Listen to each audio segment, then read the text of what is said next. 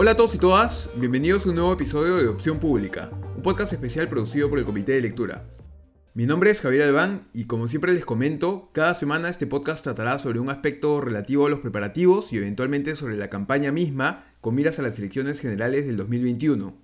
La semana pasada quise tocar el tema que muy probablemente será el principal tema de debate durante la campaña, que es la posibilidad de que se modifique integralmente o que se cambie por completo la Constitución de 1993. Para esto conversé con la constitucionalista del grupo Perspectiva Constitucional, Fabiana Orihuela.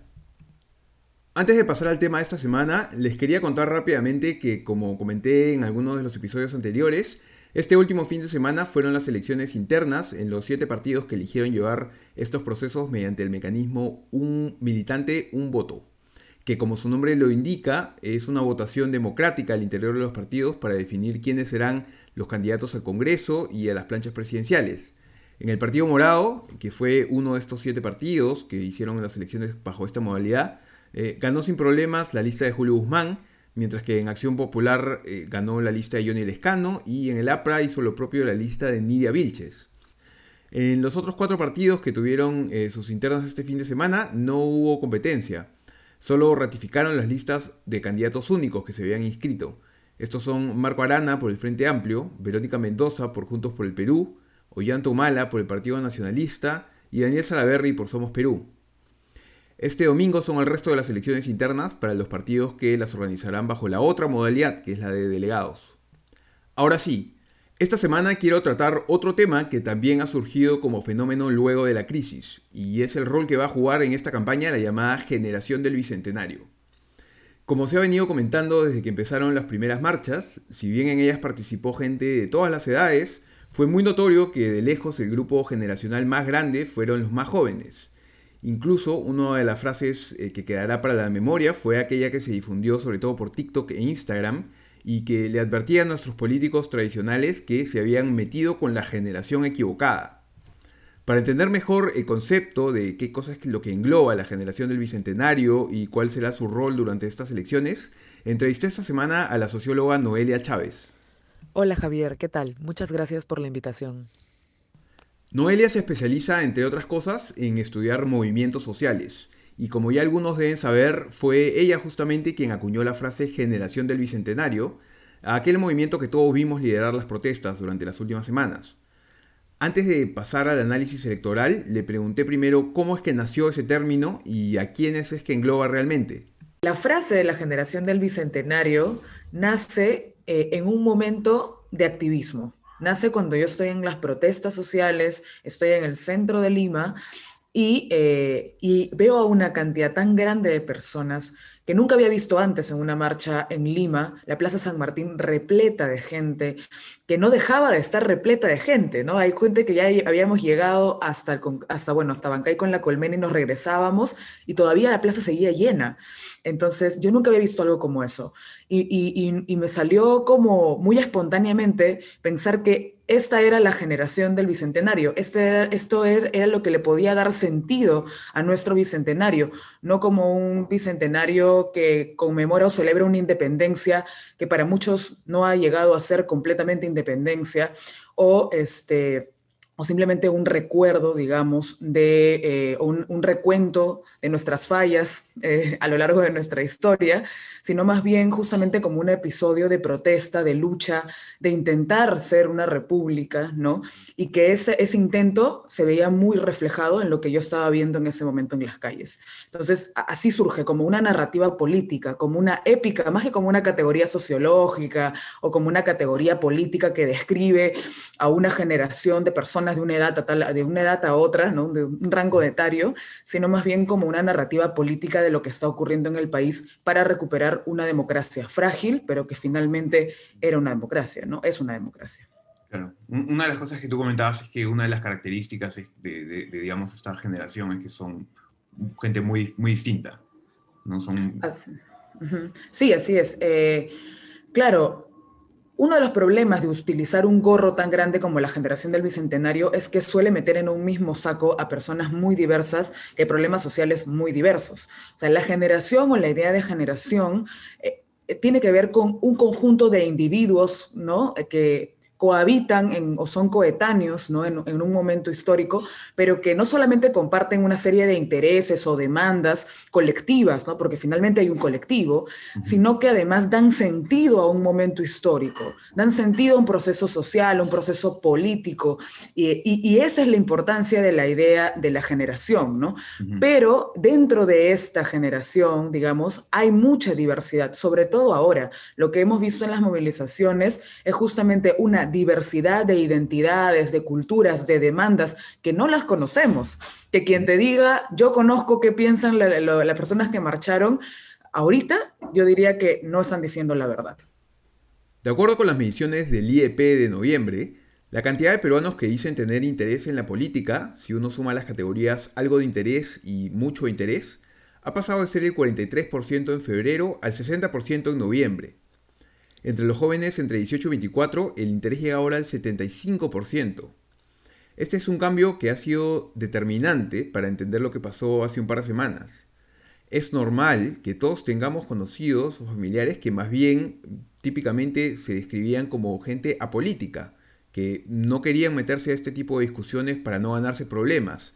Pero muchos vimos cómo esto cambió durante la crisis y muchas personas conocidas yo recuerdo que incluso lo pregunté por Twitter y recibí muchas respuestas. Muchas personas que se habían descrito antes como políticos cambiaron y empezaron a tener mucho más interés por saber qué era lo que estaba pasando.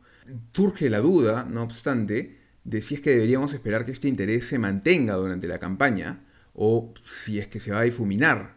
Entonces le pregunté sobre esto también a Noelia. Para intentar dar unas ideas sobre esto, es bien importante pensar un poco cómo es que eh, crece tal vez este interés, ¿no? Entonces, lo, que sabemos es que el interés ha crecido mucho durante el último año, ¿no? Estábamos hablando de niveles que tú lo has señalado, 43%, incluso en años previos 20%, menos del 20%, a 60%, a tres de cada cuatro jóvenes, ¿no?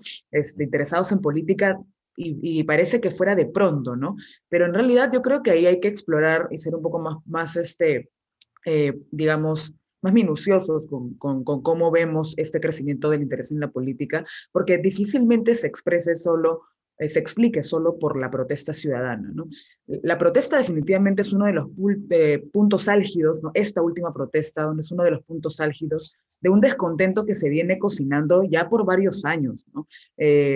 Porque, eh, digamos, se percibe a través de las diferentes protestas que han habido en, la última década que nuestra democracia y nuestro crecimiento económico no chorrea para todos de la misma manera, ¿no? Eh, y los modelos que tenemos parecen caducar, ¿no? Las personas que protestan ahora son, eh, son parte o son consecuencia de las universidades garaje, han vivido en la informalidad, el subempleo, la desigualdad grande, la violencia de género, ¿no?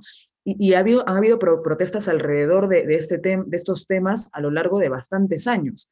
Entonces, todos estos factores, más pandemia, ¿no? que visibiliza una serie de precariedades, te ponen delante pues, a un sistema bastante débil y frágil para con sus ciudadanos, para proteger a la ciudadanía, ¿no? En sus múltiples dimensiones. Entonces, este golpe a la democracia más parece ser una gota que derrama el vaso, una de las gotas que derrama el vaso de un descontento ciudadano que ya viene desde hace bastante tiempo.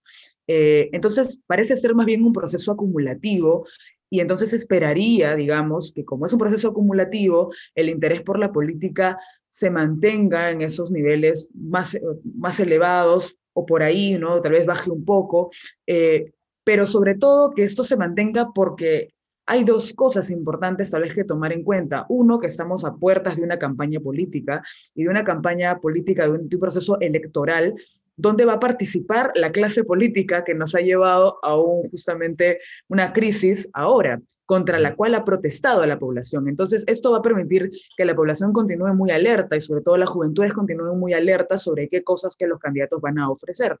Eh, y otro factor importante para que la politización se mantenga tiene que ver con... Eh, con cómo se organiza la multiplicidad de las demandas que han surgido a partir de la protesta. Eso no sabemos cómo va a ocurrir, pero han surgido una serie de demandas que van desde la reforma de la policía, los temas de inmunidad parlamentaria, incluso ahora se está discutiendo el tema del presupuesto en el Congreso de la República y el tema de la Asamblea Constituyente. Son temas que empiezan a politizarse de manera interesante y cómo se mantengan en el tiempo va a ser importante para ver si el interés eh, por la política continúa en estos niveles que hemos visto en el último mes. ¿no? Pero lo importante es que la, ciudadanía que ha crecido bajo un modelo muy individualista de competencia y de mérito propio, ¿no? Se ha encontrado, se ve las caras y encuentra en la colectividad y la cooperación capacidad para intervenir en lo público, ¿no? Y esa disputa por lo público es hacer política y ojalá que esa, ese interés se pueda mantener.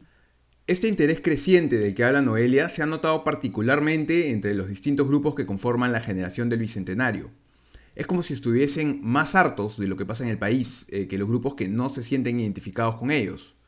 Lo siguiente que le pregunté entonces a Noelia fue qué estaba detrás de estas diferencias y por qué es que esta generación veía tan marcadamente a la corrupción y a la inestabilidad política como los dos principales problemas del país, incluso mucho más que la economía o la pandemia. Creo que ahí hay dos maneras de verlo, ¿no? En primer lugar, los procesos que han moldeado nuestra cultura política a, los, a lo largo de los años, que tienen que ver con eh, el proceso de conflicto armado interno en los años 80 y el grupo terrorista Sendero Luminoso, que eh, termina destrozando gran parte de nuestra sociedad civil y, y generando un daño eh, gigante a, nuestra, a nuestra nación y a, nuestra, a nuestro país en realidad. Y por otro lado está el gobierno eh, autoritario, dictatorial de Alberto Fujimori, eh, que al, encuentra un choque ¿no? con el tema del, del conflicto armado interno, el terrorismo, y implanta un modelo apolítico, ¿no? Apolítico, en donde todo aquello que es política es radical, en donde todo aquello que es política es violento, ¿no? Eh, y estos procesos tan traumáticos para la sociedad peruana terminan moldeando una cultura política que ya muchos eh, científicos sociales han caracterizado como las décadas de la antipolítica, ¿no? Entonces, ahí hay un temor respecto a hacer política y que la política termina no resolviendo las cosas, entre comillas, se supone, ¿no? Ese es el modelo un poco que, que, se genera a partir de los años 90 y que te, te, impone un modelo en donde el mercado, ¿no? Es quien termina siendo la política, ¿no? Pero termina siendo muy individual también. Entonces hay muy pocos actores que les gusta entrar a la política. Y eso podría tener que ver con que generaciones mayores, digamos, ¿no? Este, no estén tan interesados en entrar a la política misma porque ha sido un, un, ámbito de conflicto muy fuerte, ¿no? Pero creo que, que para entender tal vez cómo es que ahora cambian las demandas, digamos, e, el orden de las demandas de la población y termina posicionándose primero el tema de la inestabilidad política como principal problema en el país en, esto, en estos últimos meses. Eh, tiene coherencia con esta idea del interés de la política y por esta suma de demandas de las que te, he ido comentando, ¿no? que, que están en el tiempo, porque, porque la situación de tensión entre el Ejecutivo y Legislativo, que se ha vuelto mucho más fuerte desde el año 2016, ¿no? desde que PPK entró al poder, ha develado una clase política caduca, ¿no? que está tomando decisiones desde hace mucho tiempo de espaldas a la población y que justamente no permite que los otros problemas sociales, ¿no? este, económicos, de empleo, ¿no? de desigualdad, tomen un mejor, un mejor rumbo para la, para la ciudadanía. Entonces, es como si se hubiera, eh, digamos, llegado a, un momento en el que entendemos que la política termina decidiendo sobre los otros problemas del país, no solamente el mercado, ¿no? Sino que hay personas que toman decisiones sobre lo público. Entonces, y la clase política termina siendo un obstáculo para los otros cambios que se requieren, que están detrás, ¿no? O sea, que vemos ahí la pobreza, el desempleo, el problema de la economía, que estamos en una pandemia, ¿no? Incluso la pandemia retrocede más porque yo creo que existe, o me da la impresión que existe una sensación de que nos hemos dado cuenta que hay un problema en quienes toman nuestras decisiones para poder ser un país mejor, más saludable, una república mucho más igualitaria, ¿no? Entonces, en realidad, pucha, el reto de los candidatos, ¿no? No es cambiar tal vez el orden de las cosas o de las preocupaciones de la gente, sino justamente demostrar que son diferentes a la clase política caduca y que presentan alternativas y caminos nuevos para resolver los problemas del país. Y eso es un reto gigante, ¿no? La, la preocupación e interés por la política es central, ¿no? Nuevamente porque es pasar de un esquema individualista, plagado de corrupción e intereses personales, ¿no? a una preocupación por las decisiones públicas que nos afectan a todos. Y cuanto más la ciudadanía se involucre en este proceso político de toma de decisiones, más se va a fortalecer nuestra democracia. Pasando ahora al análisis de las candidaturas, es importante también preguntarse por cuál será el efecto de la crisis en las percepciones de la ciudadanía y de la generación del Bicentenario en particular frente a los candidatos. La semana pasada comenté cómo Julio Guzmán y Verónica Mendoza parecían haber crecido ligeramente luego de la crisis en las encuestas de noviembre, aunque esto tendrá que confirmarse en las encuestas de diciembre porque los crecimientos fueron muy bajos. Pero en todo caso ello encajaría con la intuición de que la generación del Bicentenario podría premiar en las elecciones a quienes lo supieron escuchar y hicieron eco de sus demandas e incluso los acompañaron eh, marchando o eh, haciendo estos reclamos a la clase política tradicional, y que más bien este grupo castigará o estos grupos castigarán a quienes representen la política tradicional contra la que protestaron. Como te señalaba antes, em, no puedo señalar cuáles son las apreciaciones de las diversas generaciones que se han encontrado para protestar. Eh, y aquellas personas de diversas edades que no han participado del estallido, ¿no? E, esas, esas preferencias vamos a ir viéndolas, digamos, en las encuestas y requiere de mayores estudios y mayores escucha para saber cómo las personas que protestan piensan sobre estos candidatos, ¿no?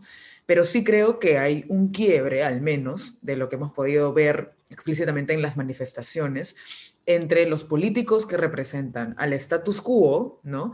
Y políticos que pueden ser más abiertos a recoger la diversidad de identidades y demandas de la población y que además tienen valores un poco más progresistas, porque la diversidad de identidades te lleva a valores más progresistas y es lo que hemos visto en las protestas, ¿no?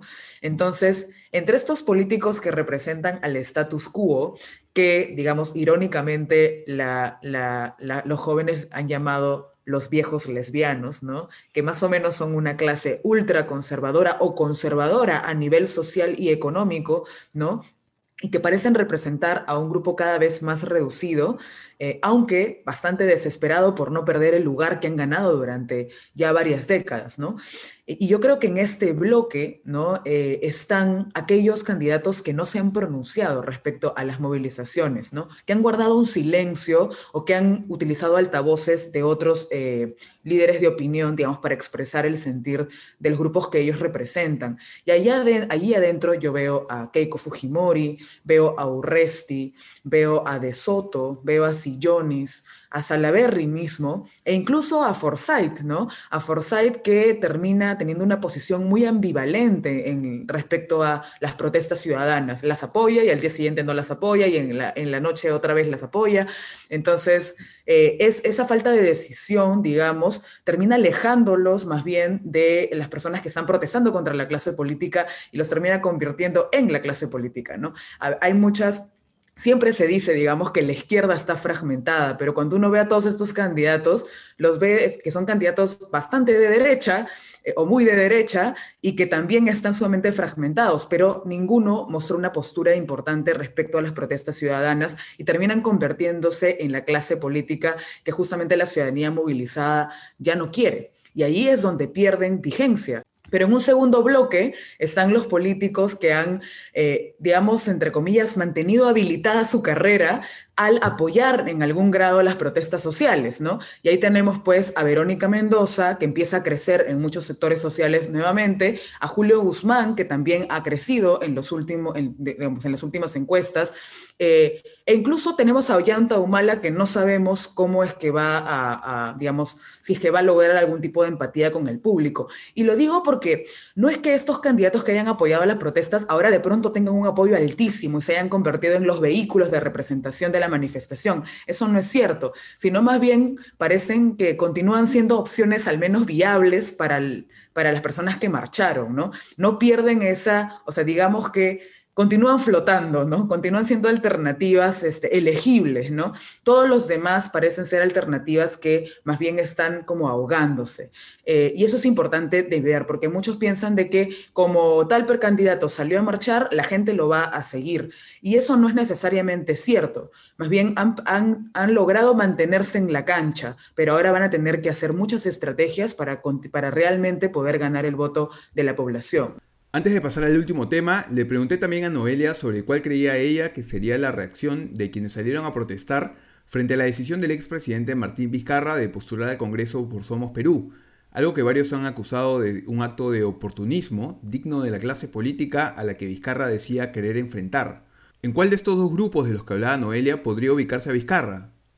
Bueno, si, si, bien en las encuestas efectivamente existe una aprobación importante de la juventud de 18 a 24 años a Vizcarra, que creo que tiene que ver con cómo él ha construido su legitimidad a partir de la opinión pública, algo que no es algo que todos los presidentes y gobernadores incluso hagan, ¿no? que tiene que ver con escuchar a la ciudadanía y actuar a partir de eso. Justamente lo que están pidiendo las y los jóvenes es que se les escuche.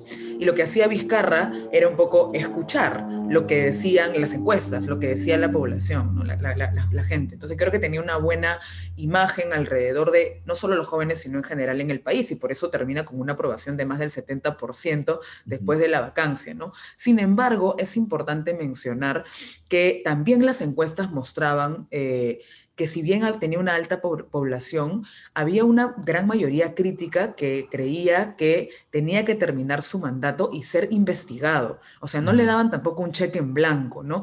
Y ahí habría que ver cómo era la percepción entre los más jóvenes, ¿no? Entonces yo creo que ahí hay, hay, una, hay un pensamiento más crítico de la situación, lo cual es positivo, porque es, hay evidencias de que el presidente ha cometido, eh, presuntamente ha cometido actos de corrupción, entonces está bien, mira, no ha gobernado mal, ha escuchado a la gente, que termine su mandato y que sea investigado y castigado si es que corresponde, ¿no? Entonces, creo que es, es importante también entender esa cifra o esa pregunta de las encuestas, porque nos permite ver una ciudadanía que está permanentemente, eh, digamos, eh, eh, involucrada con los asuntos públicos y al día con lo que está ocurriendo y no deja pasar estas cositas vinculadas a la corrupción que son justamente lo que han develado una clase política que se mira al ombligo, ¿no? Entonces, entonces, la aprobación más bien que ha tenido, el crecimiento de la población, eh, digamos, la aprobación que ha tenido, parece que tiene que ver con más bien una respuesta de rechazo a la actitud matonesca del Congreso al hacer una vacancia de, esta magnitud en una situación tan crítica, ¿no? Tengo que, me parece que fuese más un reflejo, ¿no?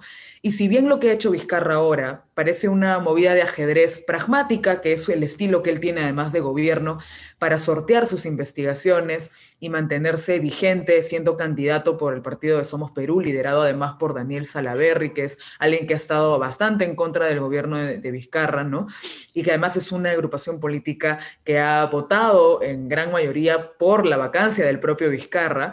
Este, si bien es una movida de ajedrez, que le permite sortear las investigaciones y aprovechar el respaldo social que ha acumulado a lo largo de estos años de gobierno, en verdad lo termina poniendo a la par de varios políticos oportunistas, ¿no? que vela por sus propios intereses, y eso le podría jugar una mala pasada, porque son contradicciones, y la, población parece estar mucho más susceptible a, identificar estas contradicciones cuando se trata del beneficio personal. ¿no? Entonces, eh, Mientras las investigaciones contra Vizcarra no concluyan, la duda va a, permanecer y eh, más bien postularse le puede salir el tiro por la culata. Tiene eh, buena aprobación, pero sin embargo otra vez lo comienza a colocar dentro de la clase política que justamente la juventud ha rechazado. Recordemos que una de las consignas bastante fuertes que se vio en las movilizaciones eran ni Merino ni Vizcarra.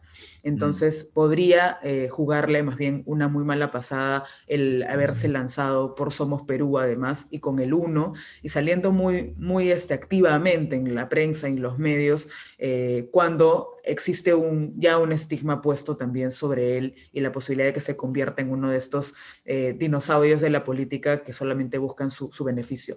No diría que un viejo lesbiano, digamos, porque creo que además él ha mostrado, se ha mostrado a favor de las movilizaciones, pero sí como alguien que está buscando un beneficio personal. Y justamente lo que se está buscando ahora es cambiar la idea de la política, ya no como un beneficio personal, sino como la idea de beneficios colectivos. Finalmente, si bien la generación del Bicentenario fue en definitiva la que se llevó el protagonismo durante las marchas, Ciertamente existen otras diferencias, además de las generacionales, sobre las que Noelia ya ha comentado, que también se espera que jueguen un rol especial durante esta elección.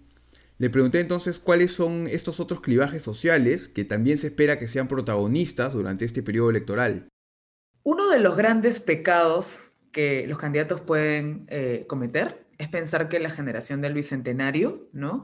es homogénea, ¿no? Es homogénea y que pueden usarlo como un paquete para comprarse a toda la gente que ha marchado. Eso sería un error terrible, tanto para los políticos como incluso para las empresas que lo quieren usar, porque la diversidad y las divisiones profundas sociales, digamos, se mantienen, incluso en la movilización. ¿no? Si uno piensa quiénes son las personas que fueron asesinadas y que estuvieron en primera línea de la movilización, uno encuentra a personas que son jóvenes, estudiantes, de universidades de bajos costos, probablemente de baja calidad, personas que tienen que trabajar y estudiar al mismo tiempo y cuando trabajan, trabajan en empleos precarios. Eh, ese era el caso eh, de Jack Bryan y de Inti, ¿no? que fallecieron en las movilizaciones o que están en la primera línea, por ejemplo, los barristas o los skaters, personas que usualmente también son estigmatizadas por la propia sociedad. Y tú ves esa división a diferencia de unas clases medias, digamos, más privilegiadas, que no están en la primera línea de la, de la marcha, sino más hacia atrás, ¿no? Entonces, uno tiene que empezar a distinguir esos clivajes, digamos, que son de clase, de privilegios, que implica racismo también que se mantiene ahí y que demuestran diversidades dentro de la misma protesta y dentro de la misma, la misma generación, digamos, que ha protestado con mayor ímpetu, ¿no? Creo que no verlas va a ser un problema eh, complicado. No es lo mismo una persona que viene de San Juan del Urigancho de Comas a protestar al centro de Lima que una persona privilegiada de universidad privada de altos costos que viene de San Isidro, Miraflores, Barranco, que marcha en el Parque Kennedy en donde no te van a tirar bombas lacrimógenas tan fácilmente como alguien que marcha en el centro de Lima, ¿no? Y estas personas tienen demandas diferentes, que no las conocemos aún, pero tienen demandas diferentes y no las puedes poner en el mismo paquete. Otra cosa bien importante es, este, es la distinción urbano-rural. Urbano-rural también es bien importante. La protesta se ha concentrado muchas veces, en, gran cantidad, en Lima eh, metropolitana y en ciudades de urbanas del interior del país, pero no se ha presentado, por ejemplo, en zonas rurales. Y esto te lleva a pensar que no, no, de, no es que todos los peruanos hayan tenido la misma lucha de, de, pelear por una democracia frágil, de pelear por una democracia que durante mucho tiempo ha terminado excluyendo a gran parte de nuestra población, sobre todo de comunidades rurales y comunidades indígenas, que no se sienten parte de la lucha de recuperación de esta democracia que no les ha traído muchos beneficios. Entonces, ahí es bien importante y ahí está la youtuber eh, Solischa, eh, TikToker también, ¿no? De, la zona rural de Cusco, quechohablante, que señala que ella no se va a quedar callada, que las personas de su comunidad ya no se van a quedar calladas, y eso tienen en similitud con los marchantes de Lima, pero ellos señalaban a nosotros no nos escuchan.